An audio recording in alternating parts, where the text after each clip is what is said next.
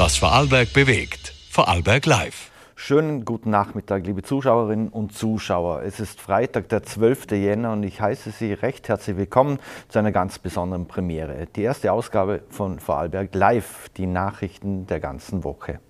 Und ich freue mich sehr, dass ich zur Premiere jetzt im Vorarlberger Landeshauptmann Markus Wallner begrüßen darf. Vielen Dank für den Besuch, Herr Landeshauptmann. Vielen Dank für die Einladung und ähm, spannendes Format. Offensichtlich mhm. neu. Schauen wir, wie es wird. Mhm. Schauen wir. Herr Landeshauptmann, es steht das Superwahljahr an. Äh, auch Sie müssen ja in den, in den Wahlkampf. Konnten Sie jetzt über die Weihnachtsfeiertage schon genügend Energie tanken für die auf oder bevorstehenden Aufgaben und, äh, und, Termin, und den Terminstress? Ich glaube, da geht es mir so wie jeder Vorarlbergerin, jedem Vorarlberger. Kurz vor Weihnachten ist eigentlich gar nicht so sehr die Zeit der Ruhe, sondern da ist oft ziemlich viel los.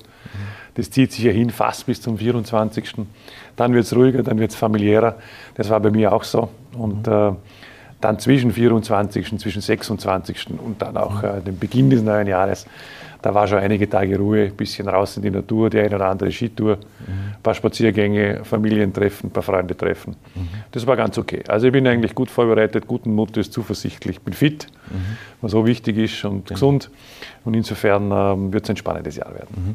Wenn wir gerade bei der Natur sind und Skitouren haben, haben Sie angesprochen, ähm, die Weihnachtsfeiertage werden von vielen Menschen, ja auch, auch Familien dazu genutzt, Skifahren zu gehen. Wenn Sie jetzt persönlich mal äh, entscheiden müssten, Winterurlaub oder, oder Sommerurlaub, äh, für was würden Sie sich dann entscheiden? Ja, das ist eine ganz gute Frage. Also was immer, was immer gut ist bei mir, ist in die Berge gehen. Und eigentlich ist das Sommer wie Winter fast gleich. Also ich gehe gerne natürlich Bergsteigen mhm. und wahnsinnig gerne Skitouren. Also ich bin schon ein Typ, der gerne im Schnee ist und, und, und gerne Skifahren natürlich auch. Mhm. Aber gerade so direkt äh, entscheidend ist äh, für mich eigentlich gar nicht so leicht. Ich bin im Sommer und Winter gerne in den Bergen mhm. und äh, das ist fast gleichberechtigt. Mhm. Jetzt ist es so, viele Familien wollen oder können sich das Skifahren aber nicht mehr leisten. Wenn man, mhm. Es gibt Dynamic Pricing in verschiedenen Skigebieten, äh, auch gerade ein Kollege gehört, der hätte 77 Euro bezahlen müssen für, für Tagesskikarte. Jetzt gibt es verschiedene Initiativen. Es gibt die Initiative der Wirtschaftskammer, es gibt auch äh, im Rahmen des Landes Initiativen, wo, wo Familien billig Skifahren gehen können. Aber muss man das nicht noch mehr forcieren in einem Land wie Vorarlberg, wo das jeder Jugendliche im Prinzip Skifahren können, können sollte, genauso wie er schwimmen können muss? Ja, ich habe dafür viel übrig, weil der Wintersport ähm, ist wichtig. Natürlich ist es fürs Land auch touristisch von, von großer Bedeutung. Ich glaube, das wissen wir alle. Aber natürlich die Bewegung für die Jungen und für die Jugendlichen ist und für die Kinder ist ganz entscheidend. Das gilt eigentlich Sommer und wie Winter. Jede Art von Bewegung ist gut. Und äh, bei den Jungen fehlt das auch ein Stück weit. Das Skifahren gehört dazu. Außerdem wollen wir ja auch einen Nachwuchs. Äh, das mhm. heißt, äh, wir müssen noch schauen, dass wir gute Skifahrer und Skifahrerinnen produzieren quasi mhm. und heranbilden. Da sind auch die Skivereine wichtig. Da kann man schon ganz viel tun. Also in dem Bereich die Jugend zu motivieren, überhaupt äh, Ski zu fahren, ist das eine. Das heißt, äh, da müssen die Vereinsstrukturen funktionieren. Ich weiß, wovon ich spreche. Ich bin mhm. selber beim WSV Fellengatta-Mitglied. Mhm. Ähm, auch meine Kinder, mein Sohn war einmal dort dabei. Das heißt, ich weiß genau, was diese Skivereine auch leisten, Wochenende für Wochenende, Training für Training. Und die müssen unterstützt werden. Da ist dann manchmal noch ein bisschen günstiger, das muss man sagen. Und für Familien insgesamt ist natürlich eine Herausforderung, gerade auch in Zeiten der Inflation. Mhm. Das war im vergangenen Jahr ja alles andere als einfach, jetzt diese Preise auch bezahlen zu können. Der Markt ist da ein Stück weit schon sehr hart natürlich auch. Äh, wir versuchen da entgegenzuwirken. Es gibt Aktionen verschiedenster Art und natürlich auch wir über den Familienpass zum Beispiel versuchen Familienskitage zu machen, wo es wirklich deutlich günstiger ist, im ganzen Land Skifahren zu gehen für Familien, damit wenigstens auch die paar Tage möglich sind. Also man versucht ein Stück weit äh, entgegenzuwirken. Aber wichtig ist schon, dass wir die Jugend animieren zum Sport, zur Bewegung, zur gesunden Ernährung, in, auch in dem Zusammenhang. Und da gehört das Skifahren natürlich mit dazu. Wenn man mich so fragen würde, würde ich sagen, mhm. ich würde mir wünschen, dass jeder Vorarlberger, jede Vorarlbergerin, jedes Kind möglichst schnell Skifahren lernt. Es macht Spaß, äh, es ist gesund und, und ähm, auf lange Sicht betrachtet, vor allem die, die dann viel trainieren und in Vereine einsteigen, mhm. äh, wir brauchen gute Skifahrer. Mhm. Jetzt haben Sie die, die Teuerung äh, angesprochen. Äh, wir haben Krisenjahre hinter uns. Mhm. Wir stecken äh, mitten in, in, einer, in, einer, Krise. Ähm, befürchten Sie, dass Ihnen persönlich als auch äh, Ihre Partei sowohl auf Landes- als auch auf Bundesebene eine Denkzettelwahl bevorsteht? Ich halte nicht viel von dem, von dem Begriff des Denkzettels, weil äh, man muss ja auch in der Öffentlichkeit überlegen und auch beim Wählen überlegen, was ist jetzt wirklich entscheidend. Und ein Wählen ist immer auch ein Blick nach vorne. Es ist ja keine Abrechnung über irgendetwas. sondern es sollte in erster Linie die Frage beantworten, wie muss denn dieses Land geführt sein, wie steht denn Vorarlberg auch nach diesen Krisensituationen da und was sind die richtigen Weichenstellungen für die Zukunft. Gerade bei der Teuerung glaube ich, dass im Laufe des Jahres, hoffe ich, eine gewisse Entspannung einsetzt. Die Inflationsrate ist im Sinken begriffen. Sie war ja Anfang des Jahres bei fast 11 Prozent. Ich kann mir an gar keine vergleichbare angespannte Situation der letzten Jahrzehnte überhaupt erinnern. Jetzt geht das deutlich unter 5 Prozent, hoffe ich, hinunter, sodass sich das im Laufe der Zeit auch entspannen wird. Es sind auch vernünftige Lohnabschlüsse gemacht worden und es ist auch sozusagen entgegengewirkt worden mit klaren Hilfestellungen. Wir haben im Land einiges gemacht, Familienzuschuss erhöht, Wohnbeihilfe um 30 Prozent erhöht. Nie mit der Gießkanne, sondern immer punktgenau jenen Bevölkerungsschichten, die es brauchen, Stromrabatte eingeführt und ein paar andere Dinge, gute Wohnbauförderung jetzt auf den Weg gebracht.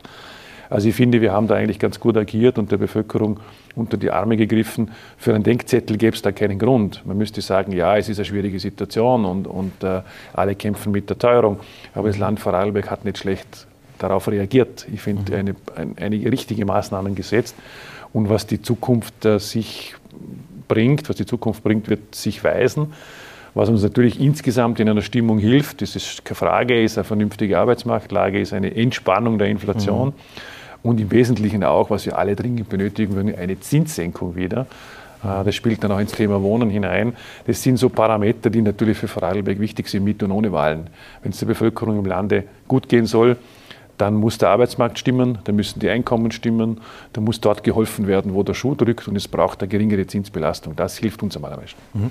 Wenn Sie die Lohnabschlüsse ansprechen, das Land hat ja einen Lohnabschluss von 9,15 Prozent mhm. äh, zugestimmt. Äh, das wird aber, dem, auch Top-Beamte werden diese 9,15 Prozent äh, bekommen. Warum hat man das nicht sozialer gestaffelt?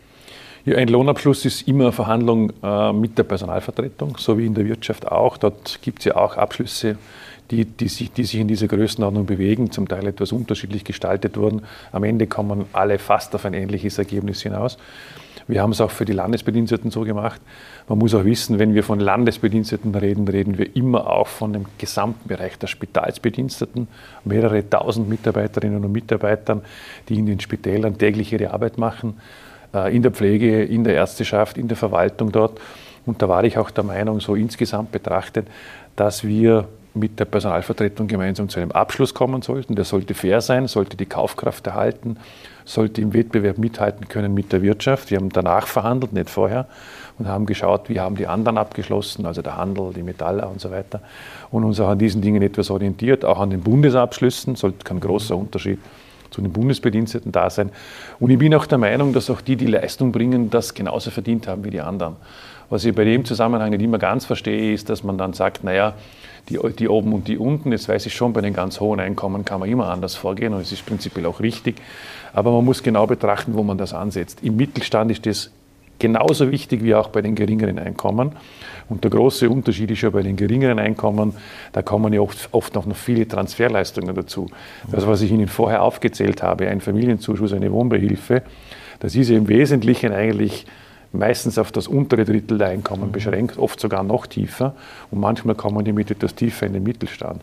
Mhm. Aber im Mittelstand, wo die stärkste Steuerbelastung ist, da sollte man da nicht sagen bei Lohnabschlüssen, da machen wir es anders, sondern da bin ich der Meinung, dass dort, wo Leistung erbracht wird, äh, das genauso auch honoriert werden muss. 9,15 mhm. Prozent bekommen ja auch die Vorarlberger Spitalsärzte. Die haben ja noch vor Weihnachten hat es eine Petition mhm. gegeben, wo man 30 Prozent des äh, Erhöhung des Grundgehalts gefordert hat. Ist diese Diskussion aus Ihrer Sicht jetzt vom Tisch? Das glaube ich nicht. Also vom Tisch ist sie äh, nie in dem Zusammenhang. Äh, wir sind schon aufgefordert, dort genau hinzuschauen. Das gilt aber für das gesamte Gesundheitswesen, das gilt für die Pflege und übrigens nicht nur für Ärzte, sondern natürlich auch für das Pflegepersonal und die anderen Bediensteten in diesem Bereich.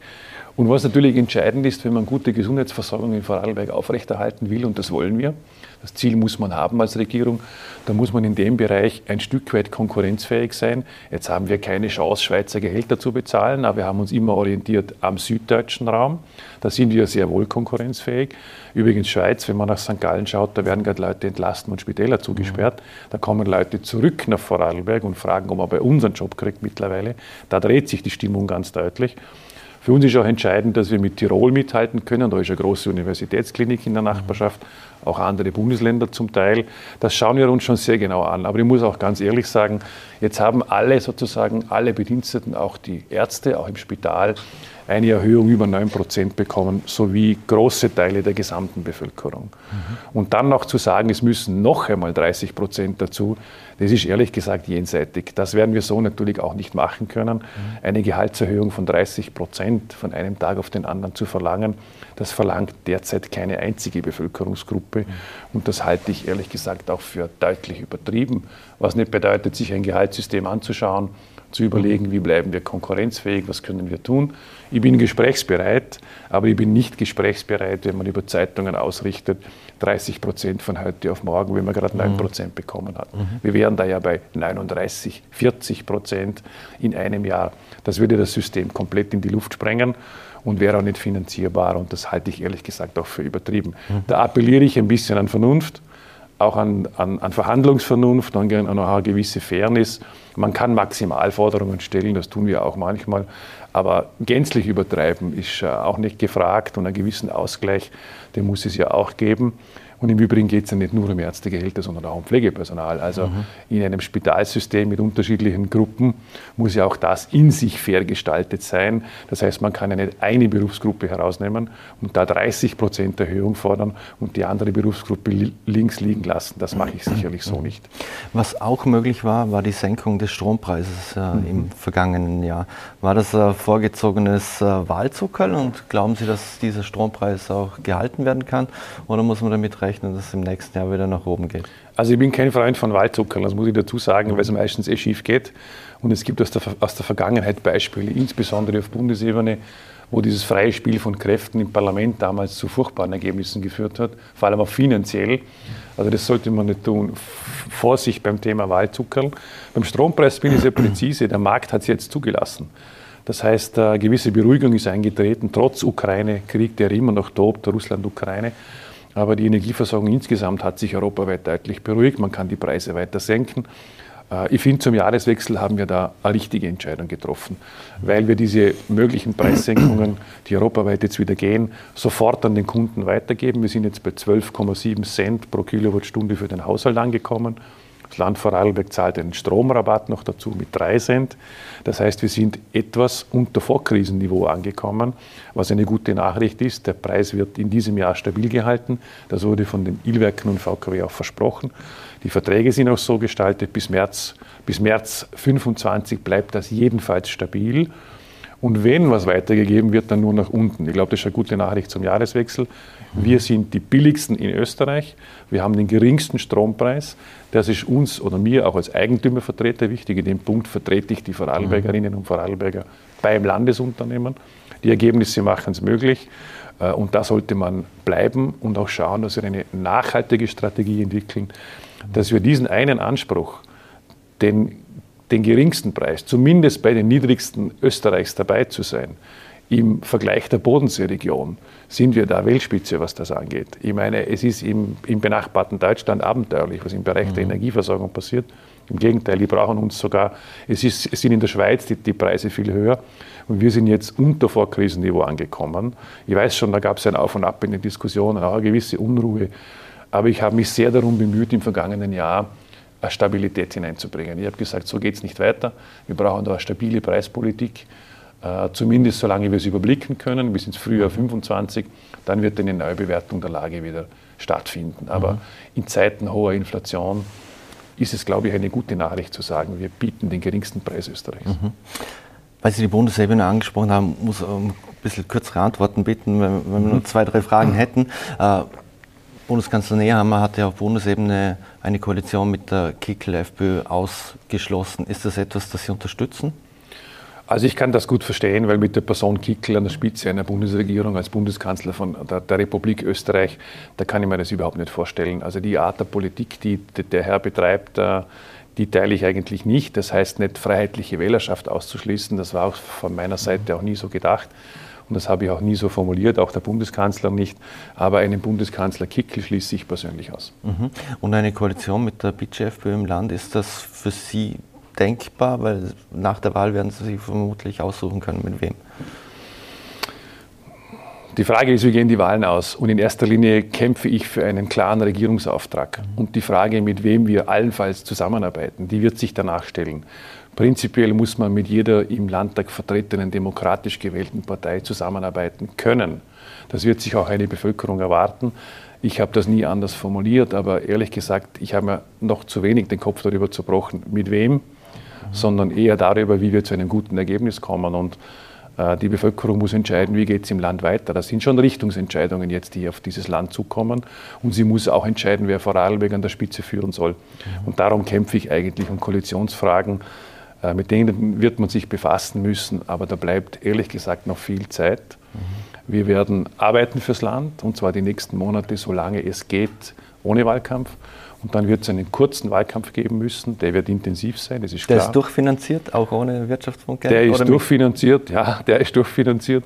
Der wird sparsam geführt werden müssen, weil die neuen Parteiengesetzgrundlagen klare Grenzen eingezogen haben. Mhm. Auch was der Wahlkampf und die Wahlwerbung selber angeht. Das wird viel weniger sein wie in den vergangenen Jahren für alle Parteien. Vielleicht auch eine gute Nachricht. Mhm. Und dann wird es zu einem Ergebnis kommen und dann wird man besprechen, mit wem man zusammenarbeiten kann. Mhm. Ich glaube, für mich ist in der Frage ganz entscheidend ein Gedanke noch, der, der mich schon beschäftigt. Äh, was ich nicht will, ist, dass wir in irgendeiner Form Vorarlberg an einen Punkt führen, wo wir zur Filiale von irgendwem werden. Ich sage das ganz offen, auf den Herrn Kickel habe ich nicht gewartet, um mir erklären zu lassen, wie man Vorarlberg führt. Ich bin froh, wenn der überhaupt noch Vorarlberg findet. Aber insgesamt betrachtet habe ich nicht darauf gewartet. Und ich glaube auch, dass wir in der Bevölkerung nicht unbedingt darauf warten, dass man uns von Wien erklärt, was man in Vorarlberg macht. Und das schaue ich mir schon genau an. Gilt übrigens für andere Parteien auch. Den Vorarlbergern kann ich sagen, bei mir wissen sie das. Ich bin seit, seit Jahren im Amt. Bei mir kennt man meine Amtsführung und man weiß bei mir, glaube ich, und auch bei der Vorarlberger Volkspartei, dass wir, vor allem dann, wenn es eng wird, klar für die Landesinteressen eintreten. Mhm. Ich, bin immer da, ich war immer der Meinung, ähm, Filiale von irgendwem keine. Das Land ist keine Filiale, sondern ein eigenständiges Bundesland und die Parteien haben auch möglichst eigenständig zu agieren. Und wer das macht, kann ein möglicher Partner sein. Wer das sträflich missachtet oder sich von Wien dirigieren lässt, mit dem wird es schwierig werden. Mhm. Das sage ich ganz offen. Mhm. Eine letzte Frage noch, muss, muss man eine kurze Antwort bitten. Sie haben ja auch äh, gefordert, dass die Einstiegsgehälter bei der Polizei erhöht werden. Ja, das wäre äh, notwendig. Äh, wir haben ja auch die, diese Woche, die, die, Umfrage der Woche geht es um, um Sicherheit, die werden wir später noch sehen. Fühlen Sie sich in Vorarlberg noch sicher oder, äh, oder auch anders gefragt, Ihre Kinder, wenn sie auf dem Weg sind, die werden noch unerkannt eher auf dem Weg sein. Fühlen Sie sich äh, noch sicher? Wir zählen zu den sichersten Regionen, das muss man schon wissen, und äh, haben eine Aufklärungsquote von 60 Prozent, gemeinsam mit Tirol an der Spitze. Das bedeutet, die Polizei macht eine wirklich gute Arbeit in dem Lande. Sonst hätten wir nicht so eine hohe Aufklärungsquote. Aber wie immer muss man auf die Sicherheit wirklich ganz genau achten. Manchmal äh, auch genauer hinschauen und eben nicht wegschauen. Also wenn Sicherheit an öffentlichen Plätzen ein Thema ist, dann äh, da bin ich auch der Meinung, da muss man genau hinschauen. Da gibt es Veränderungen, die mir nicht immer passen. Stichwort Dornbirner Bahnhof mhm. oder auch andere Dinge. Das muss man schon genauer anschauen. Oder wenn Leute sagen, die Sicherheit im öffentlichen Nahverkehr ist nicht immer das Sicherheitsgefühl ist nicht immer ein sehr gutes. Da muss man auch dorthin schauen. Das wird eine Herausforderung bleiben, aber unterm Strich, wenn Sie sagen, fühlt man sich sicher, ich persönlich schon. Wir sind eine der wohlhabendsten Regionen, aber auch eine der sichersten Regionen. Und das sollte auch so bleiben. Und das heißt, sich weiter anzustrengen und die Polizei zu unterstützen. Landeshauptmann Markus Wallner, vielen Dank, dass Sie sich die Zeit genommen haben und uns zur Premiere besucht haben und äh, wünschen ein schönes Wochenende. Ich wünsche einen guten Start mit dem neuen Format. Dankeschön. Danke.